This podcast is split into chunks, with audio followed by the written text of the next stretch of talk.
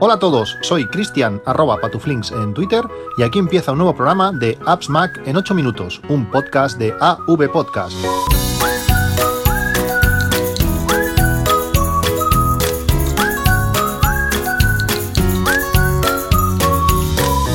Hola a todos, 1 de junio de 2017, ya estamos en junio, a escasos cuatro días de la WWDC una, una Keynote eh, donde esperamos, o yo por lo menos espero, eh, muchísimas cosas de, de Apple. Eh, últimamente, estos últimos días, se están rumoreando muchísimas cosas. Parece ya seguro que habrá hardware, además del software, habrá hardware por parte de, de, Tim Cook o, o, el que le toque presentarlo. Parece claro que saldrá ese altavoz con, con Siri que no sé, no soy, no, no lo veo aún eh, algo, algo real, por lo menos en, en, España. No sé si en Estados Unidos están más, más, más habituados, pero mm, no sé, no, no veo a la gente aún hablándole a, Siri de forma habitual para pedir, para pedir cosas. Y también cada día hay más rumores de que habrá nuevos equipos, eh, nuevos Macs, eh, nuevo MacBook Pro, esperemos, nuevo MacBook y quizás algunos otros.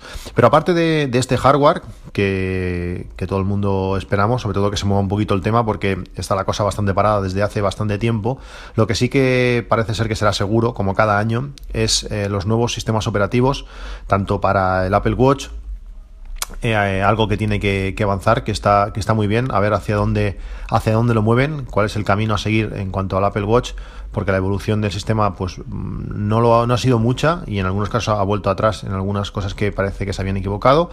Eh, en el Mac, el Mac también es un sistema bastante, bastante estable, eh, cada año van añadiendo cosas, pero bueno, su base es siempre muy parecida o muy similar, pero sobre todo en, en, el, en cuanto a, iOS para, para, el iPhone y sobre todo para, para el iPad. Parece que este año va a ser cuando el iPad va a tener su sistema operativo propio o por lo menos eh, bastante diferenciado o más diferenciado eh, con, el del iPhone. No, no, es bueno que continúe siendo una versión eh, de pantalla más grande del mismo, del mismo sistema operativo.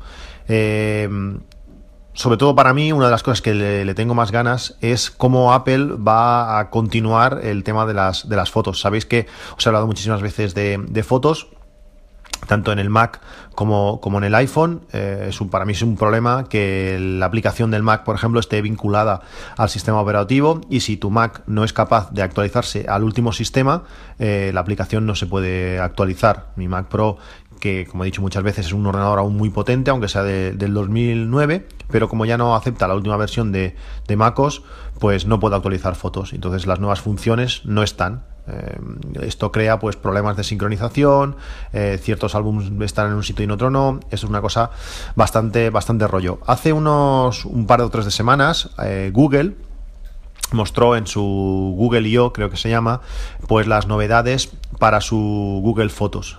yo, como sabéis, soy usuario de, de iCloud Photo Library, tengo un Tera, pago esos 10 euros al mes religiosamente y tengo todas mis fotos allí. Pero es cierto que, Google Fotos, aunque siempre he sido un poco reacio a compartirlas en la nube de, Google, pues tiene algunas cosas que están, que están realmente, realmente bien. Eh, después de ver la presentación y algunas de las novedades que, Google Fotos eh, traerán, eh, me decidí a instalarlo y llevo pues esas dos o tres semanas utilizando la aplicación a, full. Realmente, si todo lo haces con, las dos aplicaciones eh, hay cosas que se pueden hacer en Google Fotos que, afectan a, las fotos de, Apple y hay cosas y al revés, cosas que de las fotos de Apple que pueden eh, afectar a, las fotos de Google.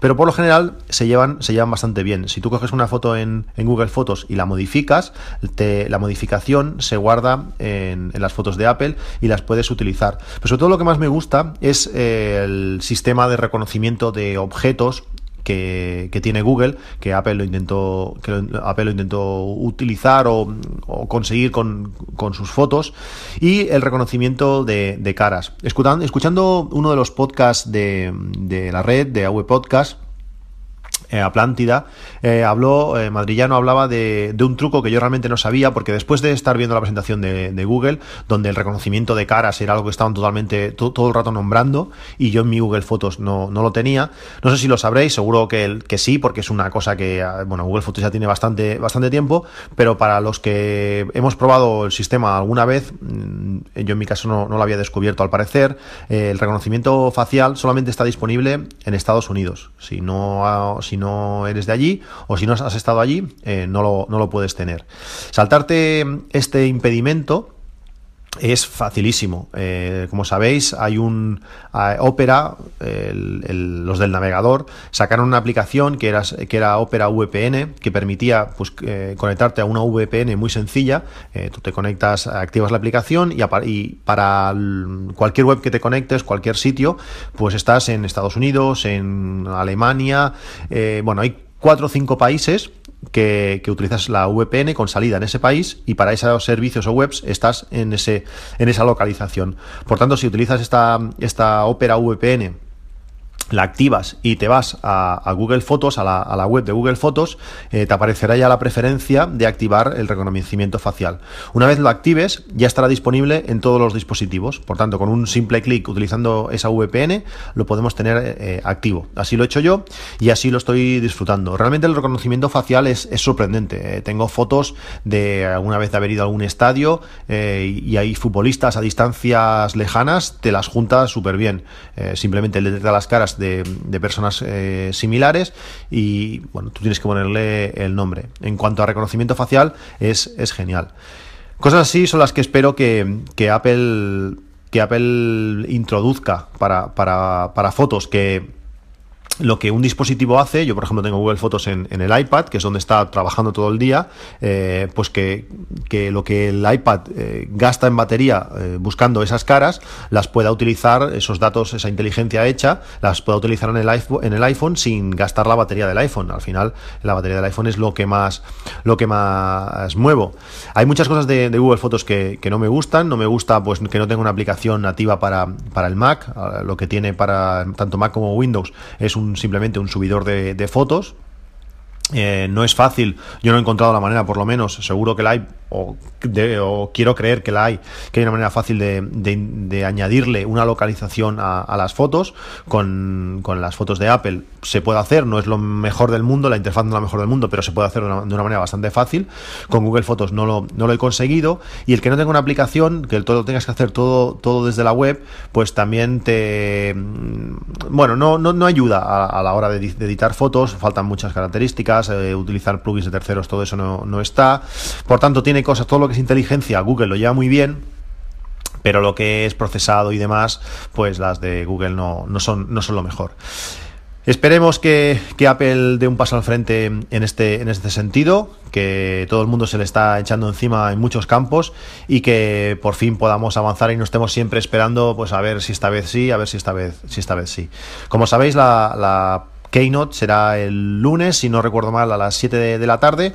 Eh, estaremos aquí con palomitas eh, viéndola en alta definición, que tiempos aquellos donde tenemos que escucharlo por, por audio y ves a saber cómo. Y bueno, y eso, y esperemos a ver, a ver qué presentan y aquí estaremos para, para comentarlo. Esto es todo, un saludo y hasta luego.